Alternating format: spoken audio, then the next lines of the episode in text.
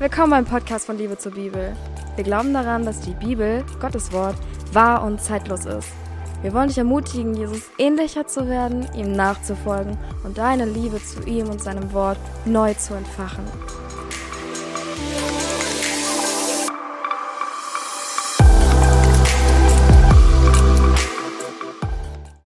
Hi ihr Lieben, ich habe heute meine liebe Freundin Sanela hier, die ihr ja eigentlich schon kennt, wobei ihr kennt sie gar nicht richtig, ähm, aber ihr werdet sie heute richtig kennenlernen. Hi Sanela. Hallo Jasmin. Schön, dass du da bist und heute interviewe ich dich. Ja, ich bin schon ganz aufgeregt. Zu deinem Leben. Du hast ein richtig krasses Leben. Der Titel verrät schon ein bisschen, was du durchgemacht hast. Ja. Ähm, wir wollen auch gleich starten, weil ich glaube, dass äh, das Ganze hier ein bisschen länger gehen wird. ähm, und von daher, ähm, ja, fangen wir jetzt an. Und zwar kommen wir zur ersten Frage. Und zwar, wo kommst du her und wie bist du aufgewachsen? Ja, also ursprünglich komme ich, äh, oder meine Familie kommt aus Serbien. Meine Oma ist damals als Gastarbeiterin rüber nach Deutschland und meine Mutter ist dann in jungen Jahren auch mit äh, rübergezogen nach Deutschland. Und ja, hier bin ich auch geboren in Hamburg. Ähm, hier bin ich auch aufgewachsen. Ich habe eigentlich nie irgendwo anders gelebt als in Hamburg.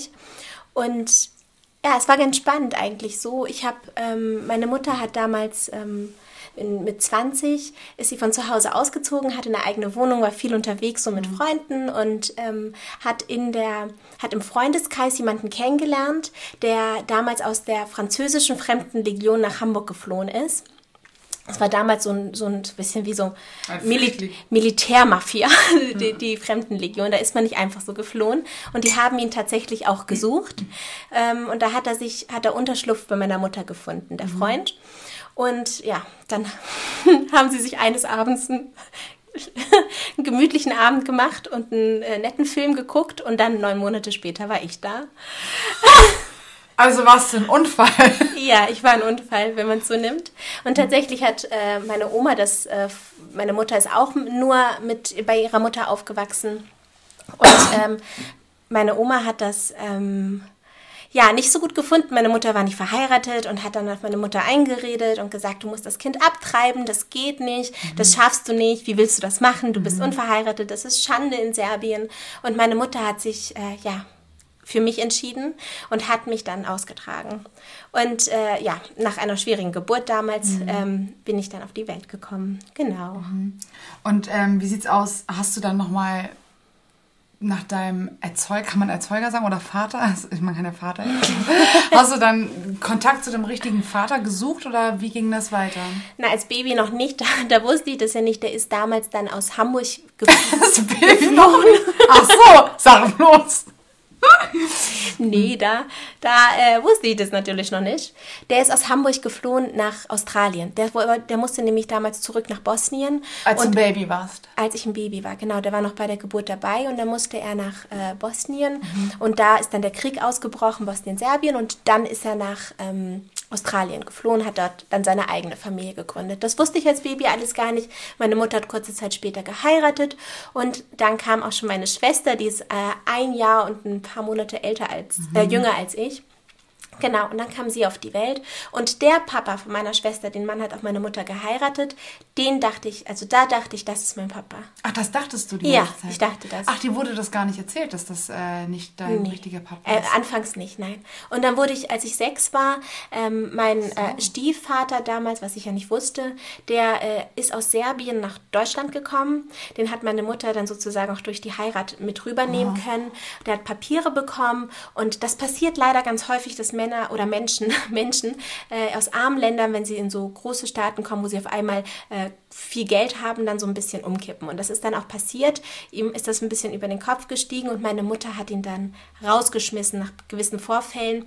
Einfach in der Angst, dass er, weil ich nicht seine Tochter bin, irgendwann mir etwas antun könnte. Und leider ist- damals auch dann so ein bisschen einiges vorgefallen, auch an ja, Gewalt und auch ganz viele unterschiedliche Sachen. Und als er dann gegangen ist, habe ich meiner Mutter Vorwürfe gemacht, warum sie ihn dann hat gehen lassen, Papa. Und hat meine Mutter mir dann am, ich werde das nie vergessen, äh, ich war zwar sechs, aber das ist so, so einprägsam, hat sie mir am Tisch gesagt, weißt du, Sanela, was regst du dich eigentlich so auf? Dein Papa ist doch gar nicht dein Vater.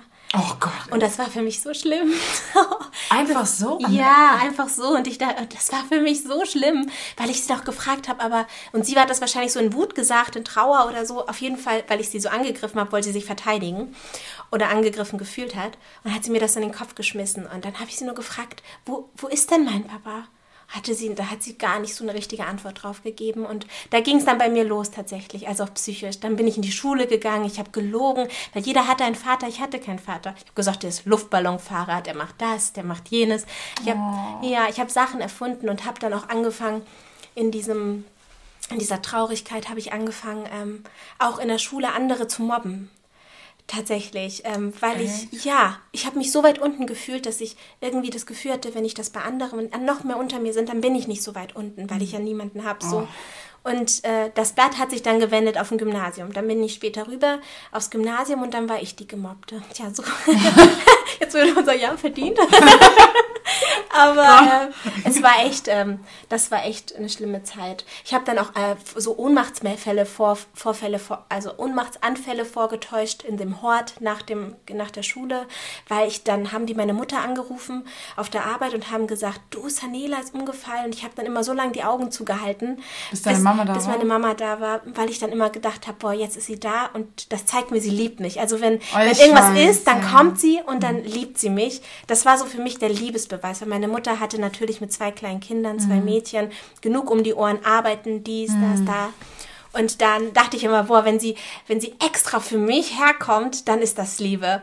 Und Krass, wir haben viele Parallelen. Ja, sehr viel. Es geht, ja, bei uns war das und es war, ich war, bin noch in so einem äh, frauengeprägten Haushalt aufgewachsen. Also meine Mutter äh, und meine Oma. Meine Oma hat dann immer auf uns aufgepasst, äh, wenn meine Mutter dann mal arbeiten war oder am Wochenende. Und meine Oma war so ganz anders. Meine Oma war so ein, äh, ähm, ja, so ein ein, ein, ein Mensch, der äh, auch immer äh, mit sehr viel Emotion gesprochen hat. oh. Und bei uns zu Hause war sowieso eine etwas schwierige Konflikt. Aber sie war Christin, oder? Nein. So. Also schon, also so serbisch-orthodox schon, okay. aber man würde jetzt nicht sagen, sie hatte so eine ganz innige persönliche Beziehung okay. mit Jesus. Aber meine Oma hat zum Beispiel immer an Weihnachten die ganzen Jesus-Filme angemacht. Das, da erinnere ich mich noch ganz genau dran. Hey. Von ihr habe ich diese Jesus-Filme äh, gesehen. Sie hat auch Thriller und Horror geguckt. Aber die Jesus-Filme, die gab es bei Oma zu Weihnachten. Aber du das warst war selber, hattest, also kanntest Jesus ja nicht, ne? Nee. Aber ja. weißt du, ich habe heute im mhm. Nachgang nach all den Jahren Tagebücher von mir gefunden, da war ich ganz klein. Also so, so sieben, acht, also konnte ich gerade so mhm. anfangen zu schreiben, mhm. vielleicht sogar schon zehn. Und da habe ich an Gott geschrieben. Echt? Ja, das war ganz verrückt, heute im Nachhinein. Fast so, als hätte er mich, er kannte mich ja schon da, er wusste ja, wo ich heute bin. Ah. Weißt du? Ja, ja. Das war so verrückt. Äh, also immer, wenn was auf dem ja. Herzen lag und ich mich ungerecht gefühlt habe, dann bin ich zu Gott irgendwie ah, gegangen. Krass. Und ähm, wie bist du dann zu deinem richtigen Vater? Hast du ihn irgendwann mal kennengelernt? Ja, ich habe, ähm, er hat jahrelang Briefe geschickt. Äh, an meinem, an mich immer mal wieder und Pakete zum Geburtstag und Geld, 50 Mark, das war voll viel Geld für mich damals und dann mal 100 Mark oder so und das war so dieses, ja, mhm. der Papa auf Entfernung und man fand ihn ganz toll, weil er einem so Pakete geschickt hat und so, aber mit 16 hat er mich dann eingeladen nach Australien. Ach krass. Ja, das war, das war dann bin ich rübergeflogen und sollte vier Wochen bleiben, aber tatsächlich bin ich schon nach zwei Wochen zurückgekommen, weil das für mich voll schwierig war. Ich hatte in den Jahren davor auch schon ähm, schwierige Begegnungen mit Männern, mit älteren Männern. Mhm. Die Männer, ähm, die ich damals, also auch in Serbien, wenn ich im Urlaub war oder so, haben die Männer in, ähm, hatte ich so einige Situationen, wo so ältere alte Männer, so richtig alte Männer mich versucht haben, sich irgendwie an mich ranzuschmeißen. Serbien. Ja. Mhm. Und ähm, ach, ich hatte, ich hatte so ganz, ich hatte zu Männern nicht dieses väterliche Gefühl. Mhm. Weißt du, dieses Papa nimmt dich in den Arm, Hast das war für mich ganz schwierig. Für mhm. mich hat nie zusammengepasst. Das bis heute noch habe ich, mhm. habe ich Gott hat da schon viel getan, mhm. aber dieses väterliche, ich nehme dich in den Arm und ich möchte keine sexuelle Beziehung zu dir, sondern ich nehme dich in den Arm, weil ich dich liebe. Mhm. Und das, das habe ich nie gekannt. Für mich mhm. war ein Mann immer verbunden mit sexueller Nähe, dass der mhm. irgendwas von einem will, dass der mhm. irgendwie mhm. was haben will. Ja. Aber diese, diese Wärme, die ein Vater umsorgende, ja, Art, die kannte ich nicht. Okay. Ja. Krass. Und dann bin ich rüber und das da habe ich den, meinen Vater getroffen und er war halt ein fremder Mann für mich. Ne? Das war für mich halt voll schwierig. Der hat auch von uns immer, er hat ja doch zwei Kinder da, hat von uns allen erwartet, wenn er nach Hause kommt, dass wir hinlaufen und ihn umarmen. Und das konnte ich halt nicht. Für mich war das halt einfach ein fremder Mann. Und dann haben, bin ich nach zwei Wochen, zwei Wochen früher dann aus Ah, Australien konntet ihr gar nicht reden oder irgendwie mal, also, Ich habe ihn gefragt, ob wir mal was zusammen machen wollen, weil ich immer mit meiner Stiefmutter eigentlich da nur war. Mhm. Aber- Aber er, er hat immer gefragt, was soll ich denn mit dir machen? Oh nein. Ja, ich glaube, er wollte das schon zeigen. Also serbische oder Balkan-Männer sind sowieso ein bisschen anders in ihrer Mentalität. Mhm. Einige werden das vielleicht verstehen. Die sind jetzt nicht so, äh, dass sie ihr Herz auf der Zunge tragen oder also so, so. Ja, das war schon ein bisschen schwierig für mich. Aber ähm, genau, am Flughafen dann, als ich dann früher gegangen bin, und es war auch sein Wunsch, dass ich früher gehe. Ach, es war, se- er wollte, also du meiner und seiner hat er am Flughafen noch gesagt, ich wünschte, ich hätte dich gebeten zu bleiben, aber das war dann schon zu spät Wieso war es zu spät? Weil ich dann schon fast im Flugzeug war. Das war fast ein Fuß im Flugzeug. Und ja, ich bin dann, ich bin dann gegangen. Und dann über die Jahre hinweg habe ich dann immer mal bei Facebook versucht, so eine Freundschaftsanfrage zu schicken. Weißt du, mit 16, was wusste ich da? Hat er abgelehnt. Mhm. Hat er abgelehnt? Ja, ja. Also Wusste er, dass du das bist? ja, natürlich. Also heute ist das schon wieder, äh, hat sich vieles geändert, jetzt seitdem ich verheiratet bin, da hat sich noch was getan, aber damals war das so. Ich war echt abgelehnt, ich wurde richtig abgelehnt. Und auch der, Oh, ähm, meine Mutter hat auch einen dritten Mann jetzt, also wir sind Mhm. drei, ich habe jetzt auch noch einen Bruder, wir sind drei Kinder von drei verschiedenen Vätern. Kann ich den?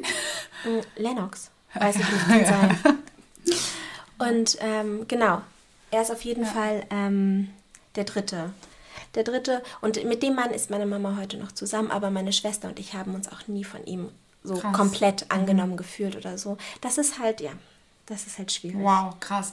Ähm, äh, du bist dann zur Schu warst ein Schulkind, bist zur Schule gegangen. Wie war dein Leben in der Schule, nach der Schule, in der Welt? Ja, ich war in der Schule eigentlich ein ganz, so ganz okay.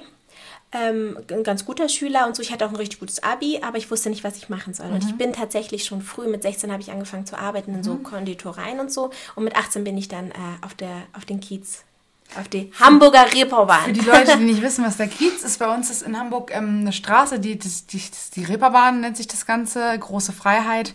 Da sind sehr viele Clubs, ähm, Sexshops, was haben wir da noch? Ähm, ja, Prostituierte, die auf der Straße stehen, Diskotheken, Diskotheken, genau. Ähm, ein Krankenhaus, da habe ich auch gearbeitet damals. Äh, Endoklinik, die, ja. genau, Ja. genau, die Endoklinik. Ähm, genau, das ist so der Ort, der Fei also der, ähm, die Bibel würde sagen, Sodom und Gomorra wahrscheinlich. Ja. Ähm, und was hast du da gemacht in der Straße? Also ich bin damals in die, St- äh, also dorthin gegangen, weil ich ähm, abends dort arbeiten konnte und also sozusagen in der Zeit, wo Leute geschlafen haben, dann Geld verdienen konnte und damit den Tag dann frei hatte. Ich hatte irgendwie immer gedacht, nach dem Abi mache ich ganz viele Praktika, um zu erfahren, wo meine Stärken liegen, um dann eine richtige Ausbildung zu machen. Ich hatte nach dem Abi direkt erstmal im Vierjahreszeitenhotel angefangen, habe gemerkt, dass das nichts ist und dann bin ich tatsächlich dann ins Nachtleben, war Kellnerin, war Barkeeperin, ähm, Hast die Cocktails im Club gemischt? Nein, ich war eigentlich hauptsächlich, ich, hab, ich war zum Ende hin, war ich hinter der Bar, aber eigentlich war ich hauptsächlich im Service. Genau. Ja, das war eine verrückte Zeit. Ich war auch jung, ich bin auch in der Zeit von zu Hause dann schnell ausgezogen. Mit meiner Mutter wurde das immer schwieriger, unser Verhältnis. Und genau, und mit 18 ging halt dann bei mir schon auch die Männergeschichten los.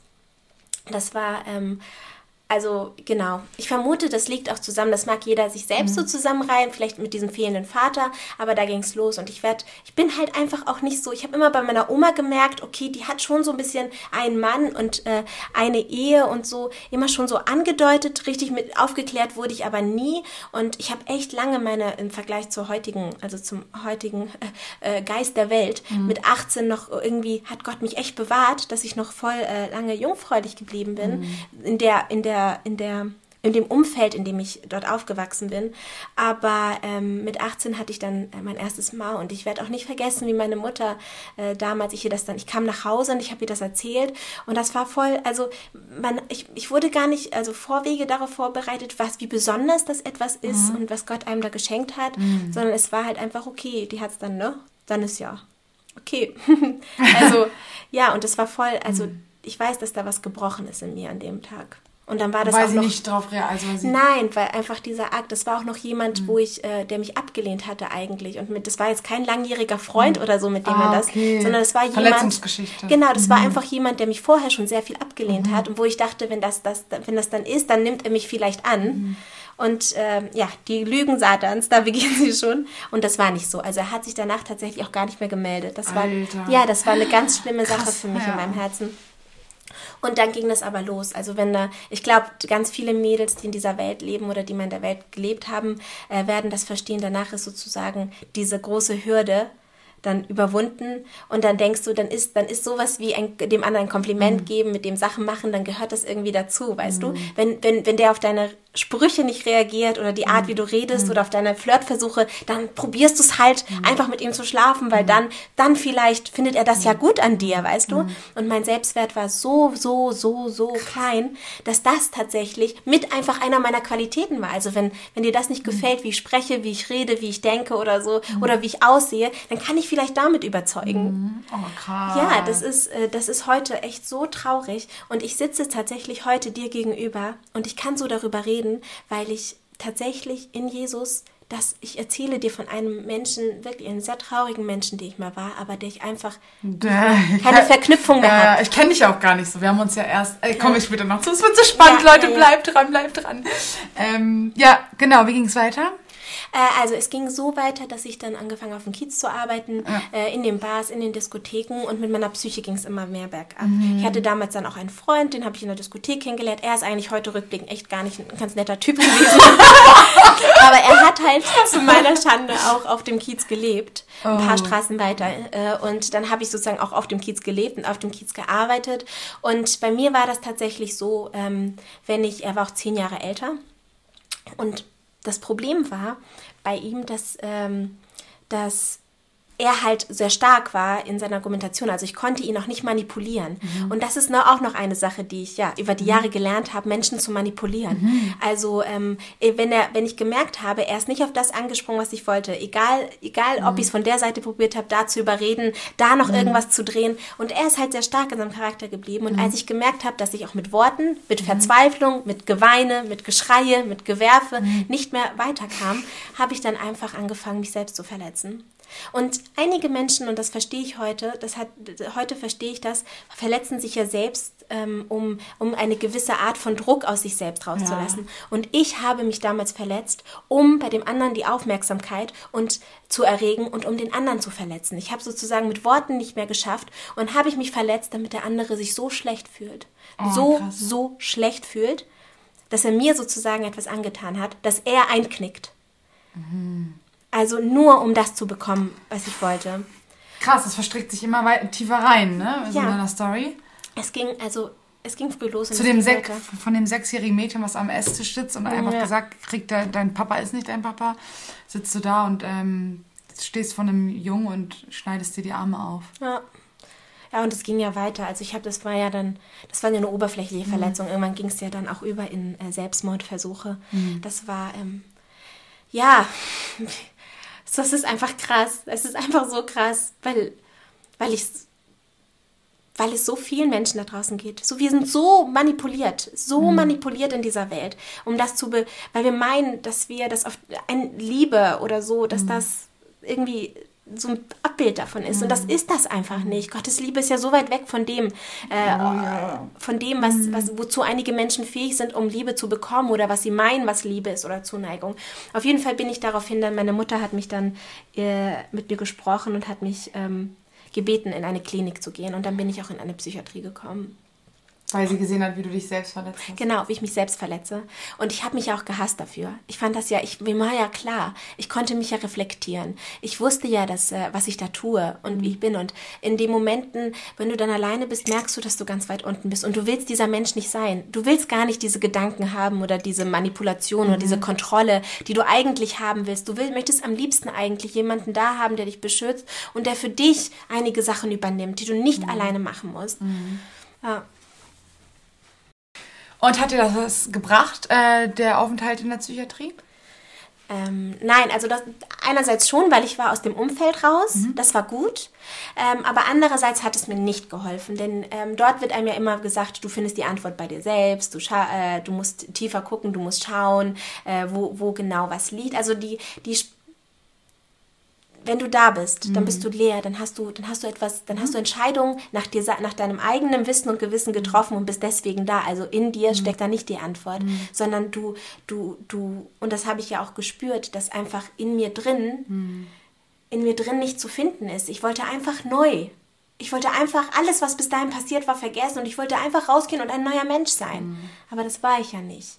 Ich bin rausgegangen noch mit genau derselben Sehnsucht. Nach Sicherheit, nach Liebe, nach jemandem, der mich beschützt, nach jemandem, der mir gute Ratschläge gibt, nach jemandem, der mir äh, dich in den Arm nimmt und jemand, der mir einfach ein neues Ich gibt. Und das oder mich einfach neu sieht.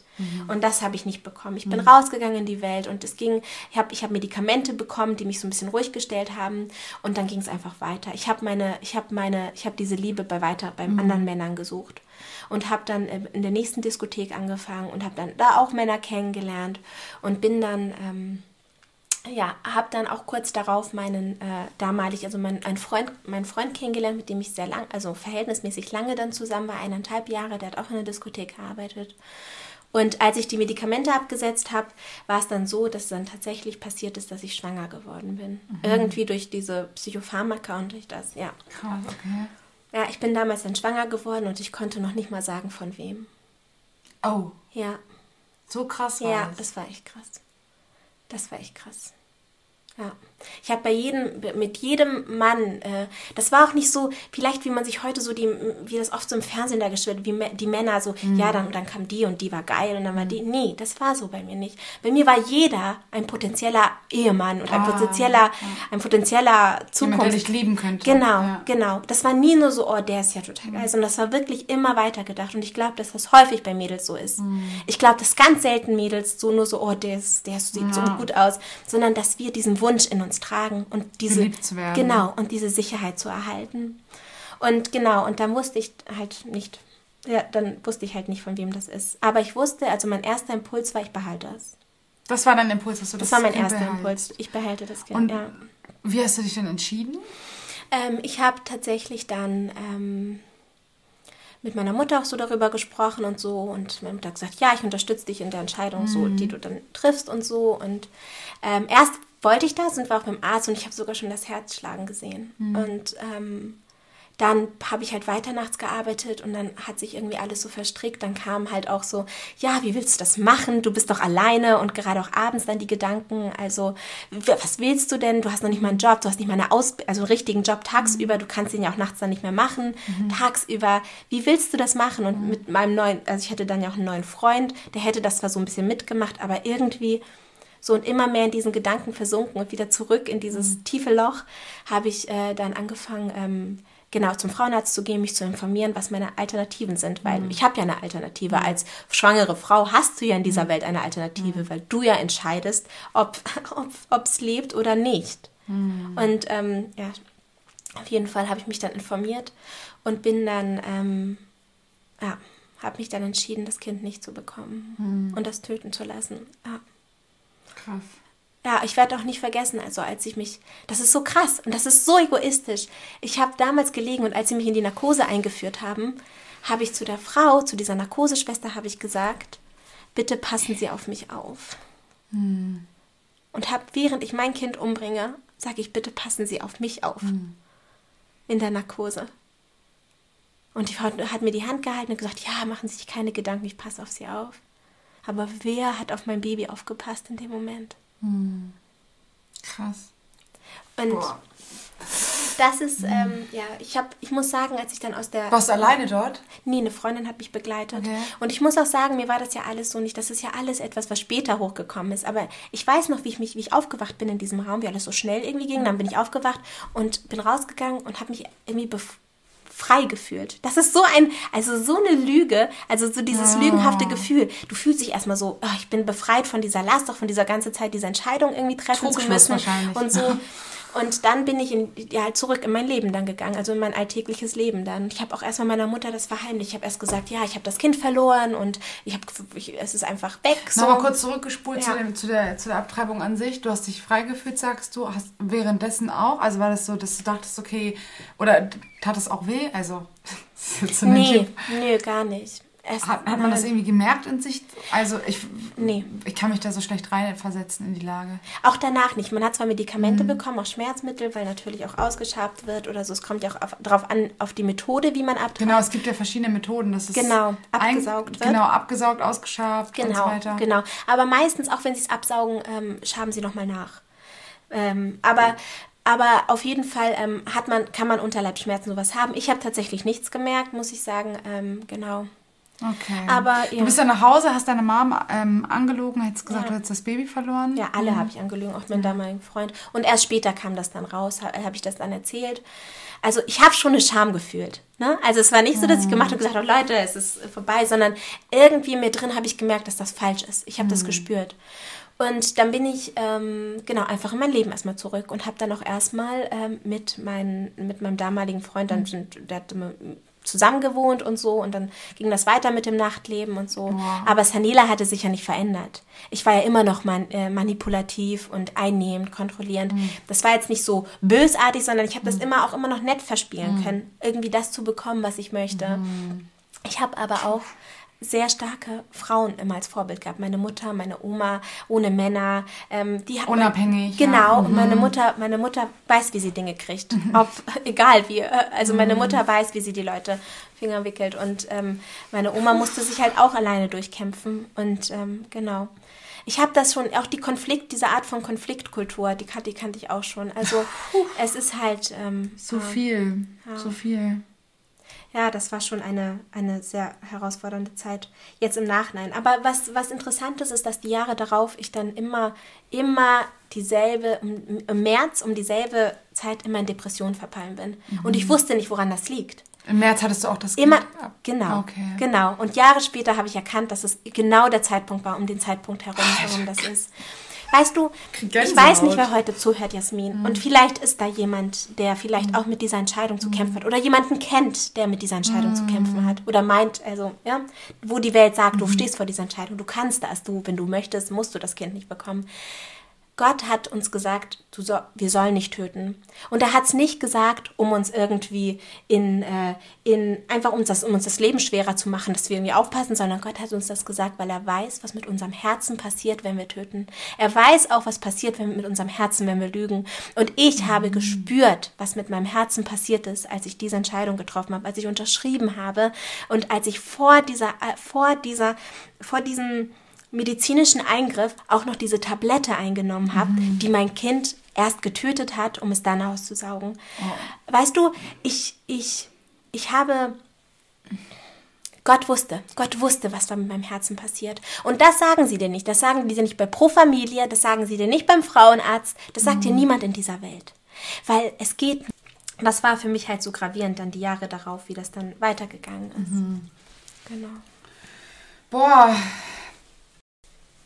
ja, und ähm, es ging dann eigentlich so weiter, dass ich aufgehört habe, äh, dann irgendwann äh, auf dem Kiez zu arbeiten. Ich erinnere mich noch, damals haben die ganzen Mitarbeiter gar nicht damit gerechnet, dass ich irgendwann aufhören kann. Man sagt einmal Kiez, immer Kiez. Aber ich habe dann äh, tatsächlich eine Ausbildung angefangen damals. Und dann ähm, kam auch Jesus in mein Leben tatsächlich, als ich dann in der An Ausbildung begonnen, die Ausbildung damals begonnen habe. Und ähm, ja, ich habe ihn auch immer mehr gesucht. Ich muss aber sagen, ich muss wirklich sagen, auch ich erinnere mich sogar noch mit 18, 19, als ich dann irgendeinem Verflossenen irgendwie wieder nachgelaufen bin und irgendwie versucht habe, auf irgendwelche Art und Weise seine Aufmerksamkeit zu kriegen, bin ich damals in Serbien auf so einer, in so einer, auf so einer langen Schneestraße gelaufen und habe gehofft, dass der irgendwann kommt und mich einsammelt. Das war so eine ganz komische Geschichte. Auf jeden Fall lief ich da entlang und es waren an der Seite echt nur so, äh, so, so total ländliche mhm. Gegend, niemand, kein Schwein, noch Hunde bellen oder so. Und dann habe ich gewusst, jemand läuft neben mir. Ich wusste, ich bin nicht alleine. Ich wusste, ich bin nicht alleine. Ich wusste. Und ich habe noch gesagt, und ich dachte damals, das wäre ein Engel oder so, dass irgendjemand mit dabei ist. Waren Fußspuren ich im wusste, Sand? Nein, es waren keine Fußspuren im Schnee. Im Schnee, meine ich. Es waren keine Fußspuren im Schnee. Schade. Aber ich wusste, ich hatte eine Gegenwart. Ich habe es gespürt, dass ich nicht alleine bin. Und ich hatte auch keine Angst, es war stockdunkel. Aber wie hast du Jesus kennengelernt? Jesus habe ich also das erste Mal so richtig von der Bibel und ihrem Inhalt so von jemandem lebendig gehört bekommen, habe ich das von Joyce Meyer im Fernsehen. Tatsächlich, ja. Das war ganz verrückt. Das allererste Mal. Ja, das war das. Also ich war vorher schon in, in Kirchen oder so, ja. aber so wirklich jemanden lebendig von Jesus und Gott erzähl, äh, sprechen gehört, habe ich das erste Mal durch äh, Joyce Meyer. Ja. Bist du dann hängen geblieben oder hast du sie weggeschaltet? Nein, ich habe mir alle Predigten angehört, die ich, die ich finden konnte. Echt jetzt? Ja, alle. Und ich konnte sie schon zum Teil mitsprechen. Ich habe sie. Als Ungläubige, also als noch nicht Gläubige. Nein, ich war ja schon so, wie soll ich sagen, ich habe, äh, ich hatte schon immer irgendwie, auch wenn ich eine Kirche gesehen habe, immer eine Verbindung dazu. Ich kann das nicht beschreiben. Vielleicht Okay, kennt das okay. jemand, der da draußen ist, aber ich hatte schon immer ein gutes, ein gutes Gefühl, so wenn ich an Gott gedacht habe. Und was hat sie so gesagt? Also kannst du dich noch dran erinnern oder ist dir irgendwas hängen geblieben? Was hat dich begeistert an ihr? Erst einmal muss ich sagen, finde ich es faszinierend, wie Gott mir begegnet ist. Weil ein Mann hätte es gar nicht in mein Herz so geschafft. Ich war für Männer gesch- geschlossen. Also heute, ich weiß, dieses ganze Thema Frauenpredigen, dies, das. Ein Mann, also ist krass, wie Gott unsere Herzen kennt. Durch all diese Verletzungen, die ich durch Männer erfahren habe und durch all immer diese Au Auferbauung oder irgendwie Vorbilder der Frauen, die irgendwie sich auf irgendeine Weise, egal wie, um mich gesorgt haben, hatte ich auf einmal, als ich Joyce Meyer gesehen habe, den umsorgenden Gott irgendwie vor. Weil ich halt Frauen, verstehst Mega. du? Das ist, äh, das Ja. ist, das ist, deswegen diese ganze, oh, soll man nicht, Gott begegnet jedem so, wie es derjenige braucht. Ja. Und das ist so, so wichtig, dass man das versteht. Und so hat er, ist er mir begegnet, durch Joyce Meyer. Ich habe sie inhaliert. Aber ich muss eins sagen, ich habe den, auch nach ihren Predigten, nicht den Zusammenhang zwischen Gott und Jesus verstanden. Echt? Das muss ich sagen, ja. Ich habe immer Gott gehört. Ich weiß, dass sie heute ihre Predigten mit mehr Jesus äh, auch, auch mit Okay, das mit war, wir müssen auch bedenken, das ist ja schon ein paar Jahre Das her. ist sehr, ja, ja, ja, ja. Und das ihre alten lange her. Predigten sind nochmal anders als ihre Genau, Predigten. genau, genau. Ich weiß, dass Will heute jetzt nicht in anders Schutz nehmen. Nein, nein, nein, nein. Ich, ich sag's ja selbst. Ich Ja. habe es ja selbst auch Ja, gemerkt. ja. Aber auf jeden Fall habe ich, äh, wie soll ich sagen, sie hat mir geholfen, um Gott noch näher, so, so, äh, also mehr Hunger Nah- zu bekommen. Nahbarer zu machen. ja, und Hunger zu bekommen nach mehr von ihm. Oh, nice. Und ähm, genau, und dann habe ich auf einer Straßenmission damals von den Adventisten Mhm. ein Kreuz und dann, äh, da war ein Kreuz und dann bin ich immer gleich hingelaufen und habe ein Gespräch angefangen. Die haben gar nicht mich angesprochen, sondern ich fand das so toll. Ach, du bist dann, weil du diesen Hunger hattest in Genau, dir? genau. Wusstest du wahrscheinlich da, wo du gerade bist, gibt es Leute, die auf der Straße dir über Jesus erzählen? Nee, ich habe sie zufällig gesehen. Ach, also ich habe mir zufällig. ja, ich habe mir auch so eine Lutherbibel damals gekauft. Ich wollte es ja so. Also sie hat, der Joyce hat ja ständig was aus der Bibel vorgelesen und deswegen Ich, finde das voll krass, dass Joyce wirklich so der Anfang war zu, zu, dazu, dass du Zu die einer- Bibel kaufst. ja zu einer be richtigen Beziehung. Ich muss sagen, ich habe damals in der Psychiatrie eine Bi kleine Bibel geklaut. zu meiner Schande.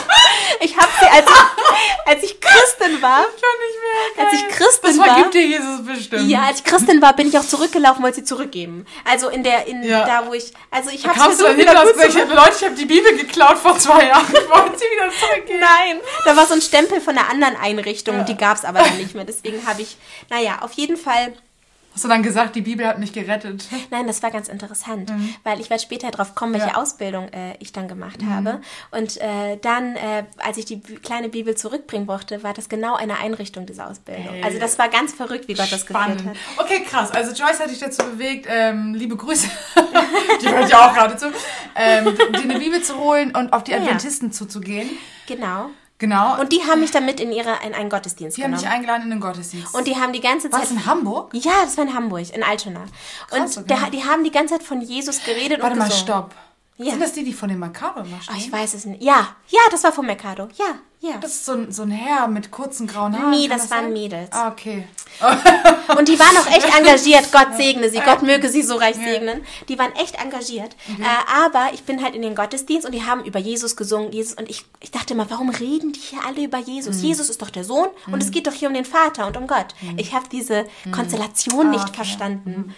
Und äh, dann später habe ich mich auch mit denen getroffen und diese Mädels waren echt engagiert, kamen dann so im Mercado in so ein, äh, in so ein Café zu mir mit der Bibel und wollten mit mir dann, waren echt, also die hatten Mhm. echt für Jesus gebrannt, aber es war nicht meine Zeit. meine Augen waren noch verschlossen und meine Ohren waren noch taub.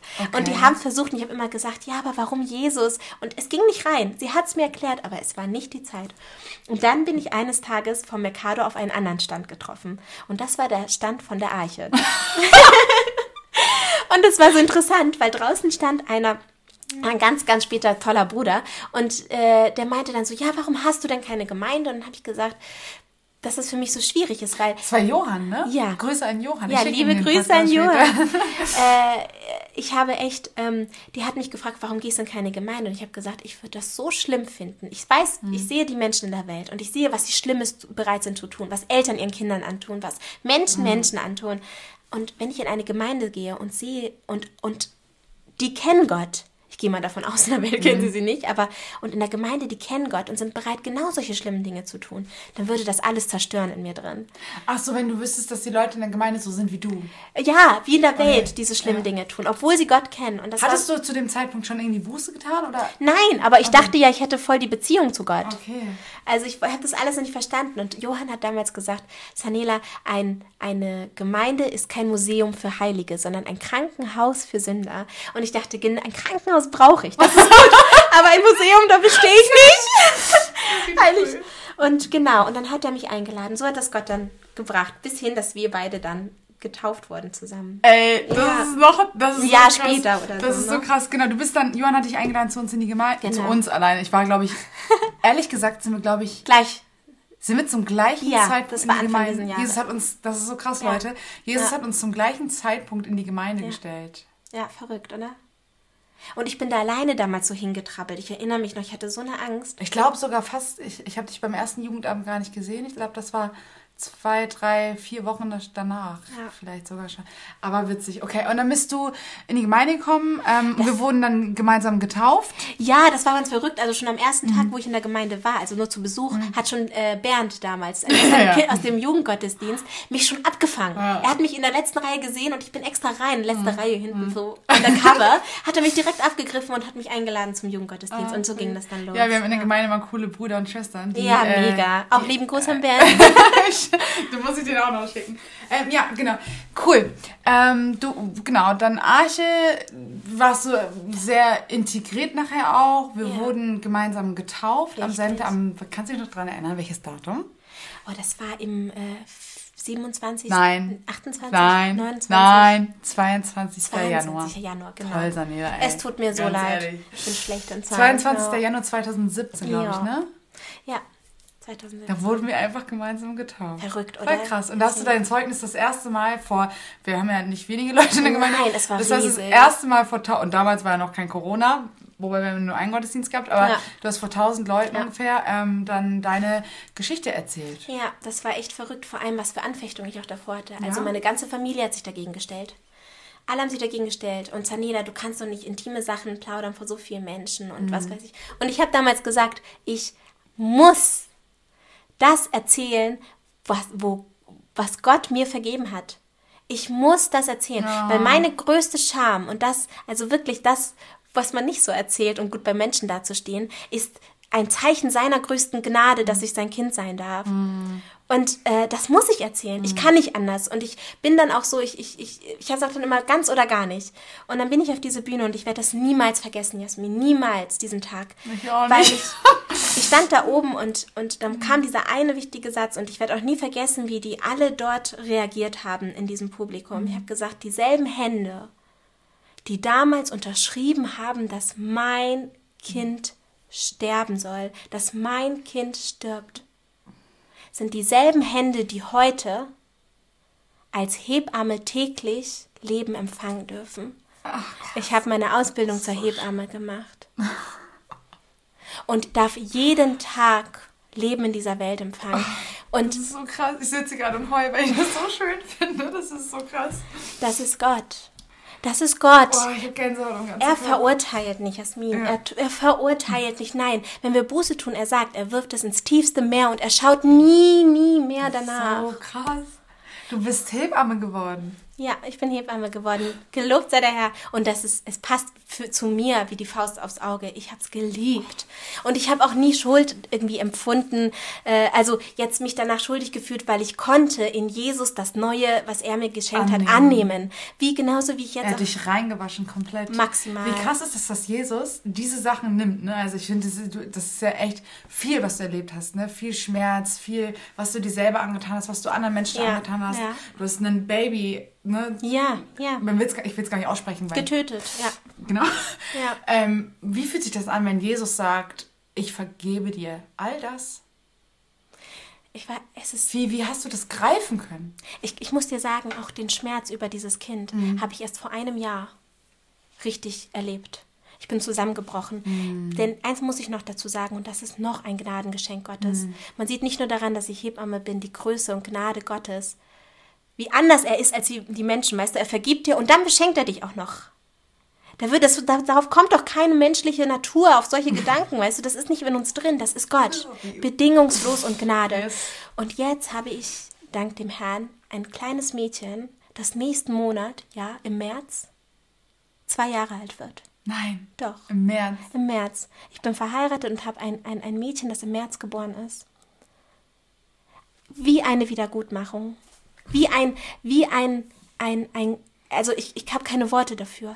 Ich habe keine, und erst als ich, als ich meine kleine Ava kennengelernt habe, ein Jahr später habe ich, bin ich erst richtig zerbrochen. Aber hast du das Kind genannt? Genau, Ava, die, die Leben schenkt. Ja, Ja, krass. ein, ein, ein Jahr später, nach, äh, nachdem Mhm. sie geboren ist, habe ich auch einfach, weil ich gesehen habe, wie, wie, wie süß, wie wunderbar, sie, Mhm. wie wunderschön sie ist, was Gott da geschenkt hat, habe ich erst verstanden, was ich da damals getan habe. Und ich habe mein Kind um Verzeihung gebeten, nochmal, ich habe Gott um Verzeihung gebeten. Und ich habe, ja, ich habe es erst richtig da war, verstehen können. Dein Kind ist im Himmel. ja. Ja. Und dank es- der Gnade Gottes, ich auch irgendwann. Und hoffentlich. Oh äh, wow, das ist so auch. eine krasse Story. Immer, also ich kenne sie ja schon, ne? Aber immer wieder ist es also Wahnsinn zu hören. Es ist noch wahnsinniger, Wahnsinn. wenn ich, wenn ich irgendwann vielleicht äh, mal erzählen darf oder wenn das irgendwie so kommt, was ich alles als Hebamme mit Gott erlebt Ja, ich meine, du hast Also- ja Kinder auf die Welt gekriegt. Du, äh, du hast Kinder empfangen. Ja. Du stehst vor Frauen und, und, und, und wir, wir machen nochmal auf jeden Fall einen externen Podcast dazu. Aber du hast, wie viele Kinder hast du auf die Welt gebracht? Äh, ich habe irgendwann, äh, es sind also inzwischen fast an die 2000 Du hast 2000. oder 3000. Du hast, oh, ich, hab, ich, muss, ich muss, das sind so große Differenzen, aber ich habe irgendwann aufgehört zu zählen. Es waren schon richtig viele. du hast zwei bis drei Ja, mit der Ausbildung auf drin. die Welt Ja. gebracht. Hör auf! Ja, verrückt, ne? Oh, das ist so Wahnsinn. Ich liebe diese Story so sehr. Die, die, also ich, ich finde es einfach krass. Ja. Heftig. Hebamme. Ich weiß noch, wo wir ähm, damals in deiner Wohnung waren, weißt du? In der einen Straße, Ja. wo du damals gewohnt hast. Ja. Und da hast du noch gelernt für deine Prüfungen. Ja, ja. Ja, da bin ich mit eingestiegen. Da kannte ich dich dann ab dem Zeitpunkt. Ja, verrückt. Ja, wir haben auch schon viel zusammen durch. Das Mega. ist krass. Ey, wow. Ich, ich kann es gar nicht fassen. So, jetzt bist du verheiratet, du hast ein Kind. Ja. Arbeitest du noch als Hebamme? Ich bin jetzt gerade in Elternzeit noch. Mhm. Und äh, ja, mal gucken, wie Gott das dann führt. Aber ich muss dir sagen, also dieser Beruf, das ist, ähm, wenn man es macht, wenn da draußen jemand Hebamme werden will, dann mache es aus Berufung, denn es ist wirklich, man gibt äh, so viel von sich und man erhält aber auch sehr viel. Und es ist so ein Gnadengeschenk, wirklich von Gott da zu stehen und das, also das, was er sozusagen in, in, in dem Leib der Mutter angefertigt hat, diesen neuen Menschen willkommen zu heißen. Und ich habe mich damals auch bewusst entschieden, ins Krankenhaus zu gehen und dort zu arbeiten, weil ich mir immer dachte, dass heutzutage ja so viele Frauen ins Krankenhaus gehen, dass sie da auch jemanden brauchen. Und Gott ist ganz viel, ähm, mir, mir dort ganz, ganz viel begegnet. Also, ähm, also auch so richtig übernatürliche Sachen. Also wie gesagt, wenn ihr mal, wenn ihr Lust auf einen Podcast über, äh, über meine Erfahrung habt, dann sagt Bescheid. Sehr gerne Bescheid. Ich werde auch auf jeden Fall auf Instagram nochmal eine Fragerunde starten, dass die Leute wirklich die Möglichkeit haben, die explizit nochmal Fragen ähm, stellen können zum Thema Hebamme, auch geistliche Fragen, so theologische Fragen irgendwie in, diese, diese, in dieses Thema, auch zum Thema Abtreibung. Ja. Du hast damit Erfahrung gemacht.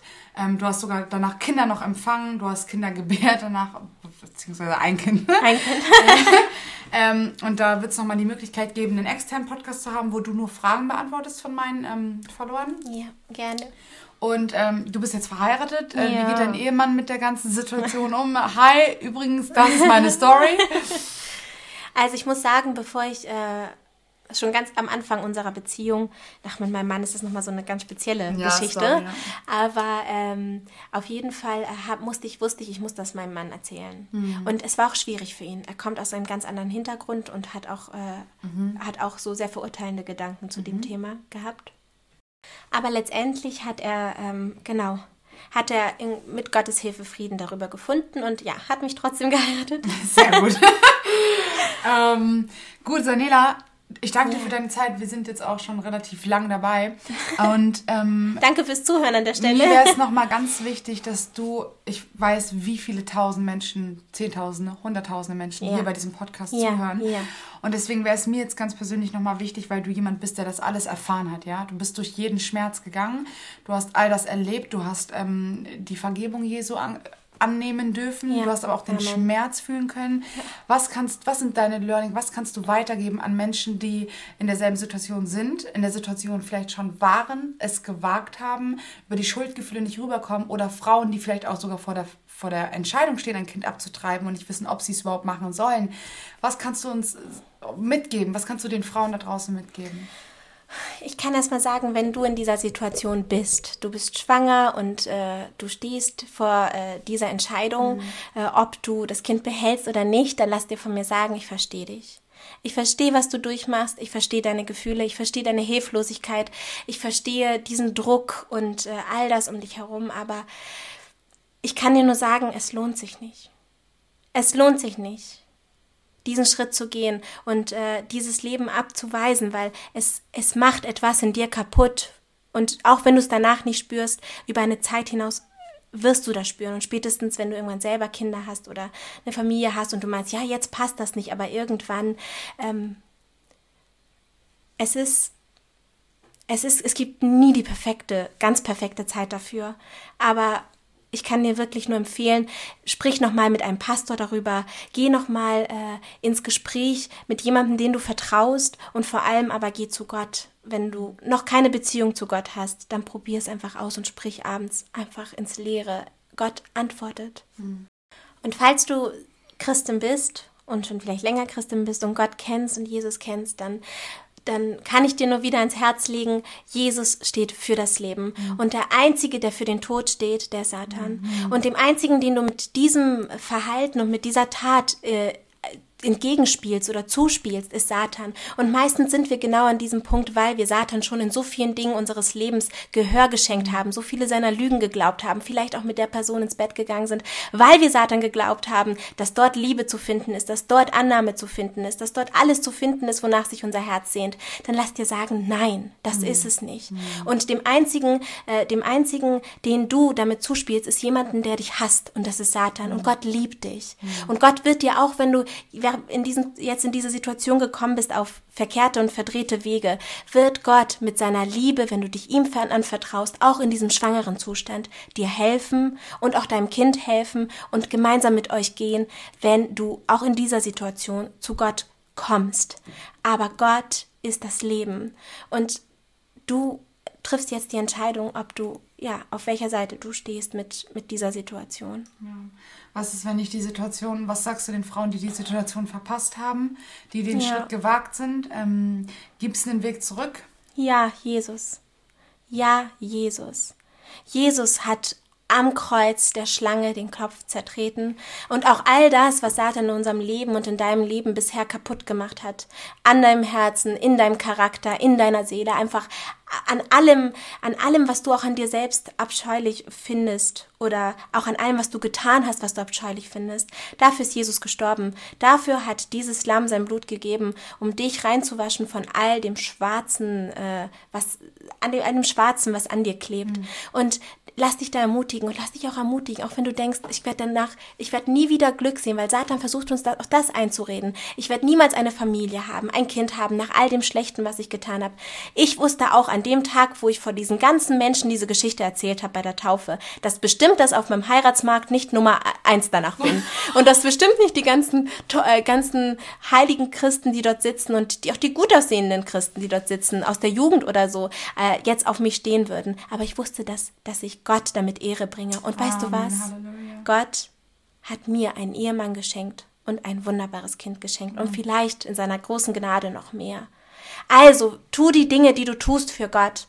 Und sei gewiss, dass äh, vor ihm stehst du in Jesus klar da und er beschenkt dich nach Jesus, nicht nach deinen Taten, sondern nach Jesu Taten. Mhm. Also Jesus ist die einzige Antwort und die einzige Lösung in alledem. Krass. Danke, Sanela. Ja, voll gerne. Ich hoffe so sehr, dass. Ich hoffe Herzen auch, es, es, hat auch mich wie immer wieder äh, ermutigt und ach, ich, ich habe Gänsehaut immer noch am ganzen Körper und diese Story zu hören ist immer wieder krass. Und ich möchte, dass sie viele hunderttausende Frauen da draußen jetzt auch gerade ja. ermutigt oder ja. Oder auch Männer, also jetzt vielleicht ja, auf andere ja. Weise. Schickt den Podcast gerne weiter, teilt den mit euren Freundinnen, teilt den auch mit, ja, vielleicht nicht christlichen Freundinnen. Das ist auch ein gutes Zeugnis, einfach zu erzählen. Ja. Wir, haben, wir erzählen von einem Retter, der uns liebt, der uns sieht, der lebt. Amen. Jesus lebt, Jesus Amen, lebt und hat aus dir einen neuen Menschen gemacht. Du bist ja. eine komplett neue du bist eine komplett neue Kreatur. Ja. Und es ist einfach Wahnsinn. Ich sehe auch, wie du wächst. Ich sehe ja, was, wie, wie du ja, dich auch im, im Glauben irgendwie immer weiterentwickelst. Es ist einfach krass. Und ähm, ja. Du bist einfach ein neuer Mensch. Ja, man hat aber, man muss sagen, auf jeden Fall ein neuer Mensch, aber die Türen der Vergangenheit sind trotzdem also immer noch gesetzt und man hat trotzdem täglich immer noch, Satan versucht es ja immer wieder, solange wir leben, immer wieder. Satan ist schlau. Genau, er hat uns lang genug studiert, also er versucht es ja, ja, immer noch irgendwie ja. auf irgendeine Art und Weise anzuziehen. Deswegen auch wichtig, ähm, Dinge anzugehen in der Vergangenheit, kann ich nochmal so als Tipp mitgeben, auch wenn ich die Erfahrung jetzt vielleicht nicht gemacht habe, aber sich da in der Freikirche anzuschließen ähm, und äh, wobei eigentlich in erster Linie Seelsorge Seelsorge zu suchen, auch pastorale Hilfe dazu zu holen, seelsorgerliche Hilfe dazu zu holen. Ähm, halt dich an Jesus, das genau. ist mein Rat. Ja. Halt dich an Jesus, halt dich einfach an Jesus und äh, alles andere wird folgen. Gott, mhm. äh, Gott geht uns voraus, er ist uns vorausgegangen mhm. und er tut das auch in deinem Leben als Licht. Amen.